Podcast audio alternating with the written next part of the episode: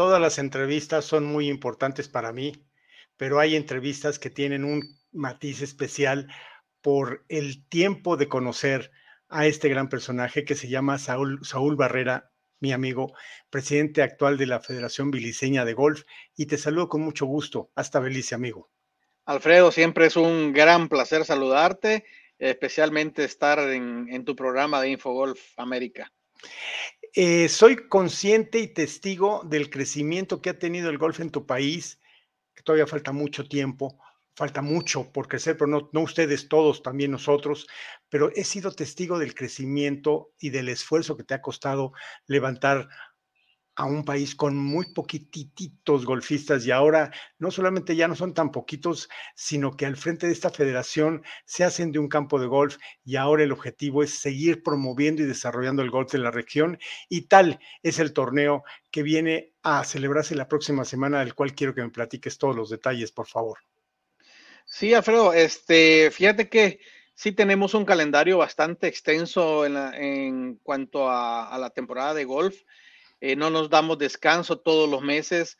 Creo yo, eh, sin, sin, sin, sin, equivocarme, que somos una de las, de las federaciones más activas en cuanto a torneos, porque eh, sí simulamos mucho lo que hacen los golf profesional en, en, la PGA, que es por puntos, vamos acumulando puntos. O sea, nosotros, nosotros nos tenemos nuestra FedEx Cup, pero eso en cada una de las dos asociaciones que componen la federación. La Federación de Golf eh, promueve y promociona sus torneos grandes, los mayors, los famosos mayors, y uno de ellos se va a jugar la próxima semana, que es en el NSI Belize Masters, ¿verdad? Esta es la séptima edición de este torneo, segundo año consecutivo que se, que se juega en Belice, así que eh, esperemos que tengamos una asistencia espectacular en este torneo. 60 jugadores esperados eh, y se va a jugar en la cancha que es prácticamente la casa de la Federación Beliceña de Golf y que se ha convertido y, con, esta nueva renovación de energía, de inversiones y todo, eh, una cancha cada día más importante en Belice. Sí, fíjate que este, pues por el momento es la única cancha que está en Belice, pues se puede decir formal de golf. Eh, hemos invertido mucho en cuanto a darle al golfista una buena experiencia a los nuevos. Eh, hace un año y medio, bueno, póngame un poquito más, hace año y ocho meses, cuando el golf entró la pandemia y el golf estaba así como quedando tumbos eh, con los grupos bien divididos.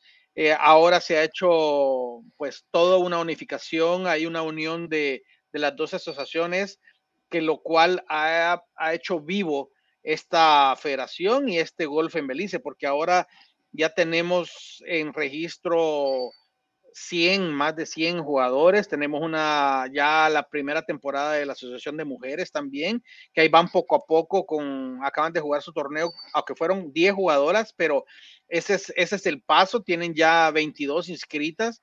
y ese, ese, ese, es, son las cosas así. Nosotros comenzamos en los hombres y nuestros hombres, pues ya tenemos torneos, no bajan nuestros torneos a, abajo de 40 jugadores por, por torneo mensual, ¿vea?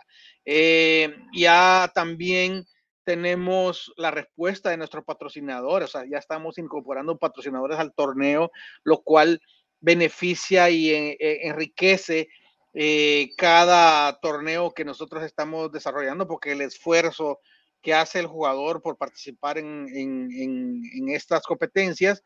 Eh, esta es una forma de nosotros recompensar esa asistencia y ese apoyo incondicional que tiene, porque eh, no solo se trata de, jugar torneos, también llegan con sus familias a convivir, este, eh, van a, a restaurante, van a la zona de práctica. Ya tenemos un profesor que da clases gratis ah, en el campo de golf. Entonces, la gente se está motivando poco a poco. Falta iniciar el, proyecto de, los niños, que es tan importante, eh, que no se ha tenido, pues, la oportunidad de la convocatoria por efectos de la pandemia, pero este, queremos, estamos seguros que vamos a comenzar eh, próximamente. Eh, conocí a Saúl ya hace muchos años, estuvimos en un par de ocasiones coincidiendo ahí en una cancha Key Chapel, en una isla cerca de Belice, con motivo del circuito náutico de golf con Infogolf que hicimos durante ocho años, también detenido por la pandemia, y me ha dado mucho gusto ver el, el crecimiento que va teniendo el golf de tu país bajo tu liderazgo, y yo te felicito mucho, Saúl, eh, que tengas ahora este torneo al muy estilo del Masters con la cena. Platícame un poco del programa. Mira, el programa inicia desde el jueves, que tenemos ya el primer día oficial de práctica, tenemos la famosa cena de campeones. El menú lo establece el ex campeón, que es este Cristian Martínez, un novato que inició prácticamente en esa temporada y se llevó el, la chaqueta verde. Eh, el día eh, el día viernes tenemos el segundo día oficial de práctica y ya en la tarde se hace el famoso torneo par 3, ¿verdad? Con saques de honor al estilo de Jack Nicklaus y Gary Player y en su caso que pues, en pan descanse eh, Arnold Palmer. Aquí ya no son ellos, son Robbie Spat, Pedro Lizagraga y tu servidor, los que somos los, los promotores de este golf aquí en Belice. Y después ya la competencia oficial el fin de semana. Correcto, ya viene la competencia con anunciador, con todo la de la ley, un torneo muy, muy formal, muy, este, muy competitivo. La cancha, déjame, déjame platicarte un poquito de la cancha, porque ahí yo me doy, ahora me doy gusto yo queriendo poner la cancha como yo quiero. Claro. y, y, fíjate que el Masters trato de hacerlo eh, a un estilo, es, es, un formato diferente también, hay que, hay que decirlo. Es, es Stable for, que es por puntos, ¿verdad? Ahí si haces un hoyo malo, no te afecta tanto en el score, entonces te puedes recuperar. Pero sí, lo, lo más que pierdes es menos un golpe, pero de ahí se le da cero al bogey, uno al par, dos al verde, tres al águila, eh, perdón, sí, dos al verde y tres al águila y cuatro al doble águila, si se da caso, hablando de net, ¿verdad? Eh, esto es un formato como que muy friendly, la cancha no se pone tan difícil, ¿verdad? Para poder que hayan puntos para los jugadores, eso sí se pone un handicap máximo de 24, ¿verdad? El año pasado no lo hubo y por eso es que se nos coló ahí varios, fue muy difícil para los handicaps bajos poder, poder competir, pero ahora se está estableciendo de esa forma.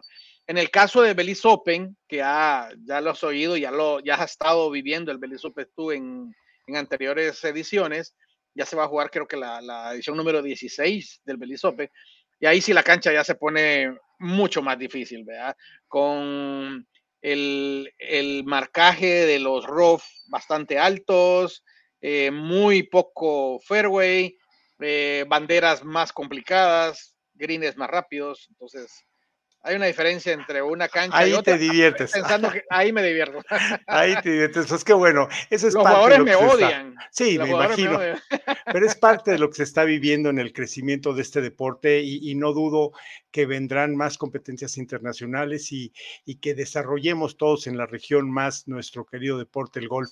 Saúl Barrera, estaremos muy pendientes de las imágenes que nos hagas favor de enviar para volver a, a charlar acerca del resultado de este torneo porque todo lo que sea crecimiento del golf en Latinoamérica, en Latinoamérica es el objetivo de, Infogolf. Así es que yo te agradezco esta entrevista y que podamos tener una más en unos 10 días posterior a la realización de tu torneo, el Belice Masters. Perfecto, ahí yo, te estaré mandando todas las imágenes posibles para el torneo y también pues, va a ser un placer platicar posteriormente. También vamos a hablar, ya se viene la la tercera edición de la Copa Los Volcanes, la copa que caracteriza sí. Centroamérica, así, así, que también es. te voy a comentar sobre eso. Qué bueno, me dará mucho gusto. Y amigos, gracias Saúl, te mando un fuerte abrazo. Gracias Él es Saúl Barrera, presidente de la Federación Beliceña de Golf, en exclusiva para Infogolf Televisión. Continuamos con más en nuestro programa.